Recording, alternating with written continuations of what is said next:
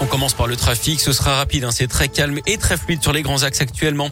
À la une, un gymnase comme logement d'urgence. Le collectif Jamais sans toit occupe depuis vendredi le gymnase QC à Villeurbanne pour y loger 29 enfants de l'école Ernest Renan.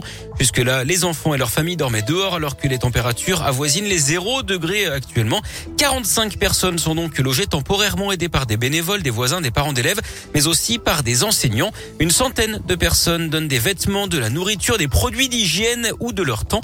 Ils n'hésitent pas à mettre en pause leurs vacances ou leurs activités personnelles pour aider ces personnes sans abri.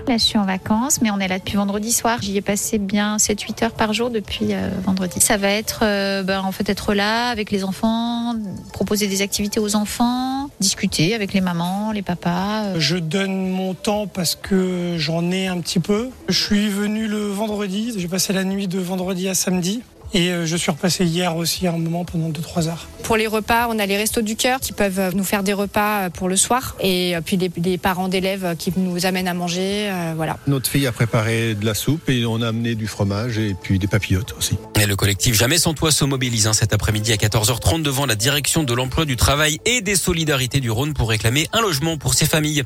Dans l'actu également la fin de la prise d'otage à Paris. Le forcené qui retenait une femme depuis hier après-midi dans une quincaillerie du 12e arrondissement s'est rendu à la police ce matin. Il avait fait irruption dans le commerce hier après-midi avec un couteau. Il était connu pour des troubles psychiatriques. Il avait relâché l'une des deux femmes hier soir, les victimes qui sont d'ailleurs indemnes. L'inquiétude du gouvernement face aux variants Omicron. Nous entrons dans une période de forte turbulence, dit ce matin le porte-parole du gouvernement Gabriel Attal, qui n'exclut pas des mesures plus contraignantes en cas de reprise forte de l'épidémie. Il explique qu'il faut s'attendre à des semaines très compliquées à cause de ce variant nettement plus contagieux. Les cas doublent tous les deux ou trois jours d'après lui.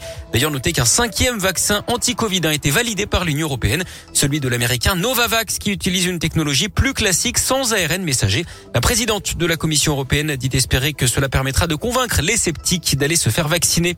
En bref, également près de chez nous, cet incendie mortel dans l'Into ce matin à Sobrena, au sud d'Amberieu-en-Bugey, une cinquantaine de kilomètres de Lyon. Les secours ont été appelés vers 3h30. Le feu a pris dans une maison de 100 mètres carrés. Le corps d'un homme a été retrouvé dans les décombres. Les pompiers sont toujours sur place.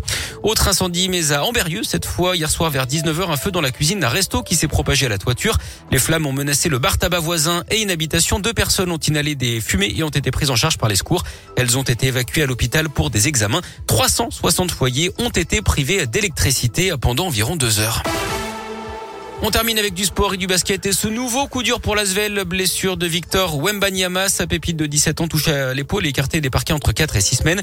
Il manquera notamment la réception des Turcs de Fenerbahçe, ce sera jeudi soir à 21h et ce sera pour la 17e journée d'Euroleague. Merci beaucoup.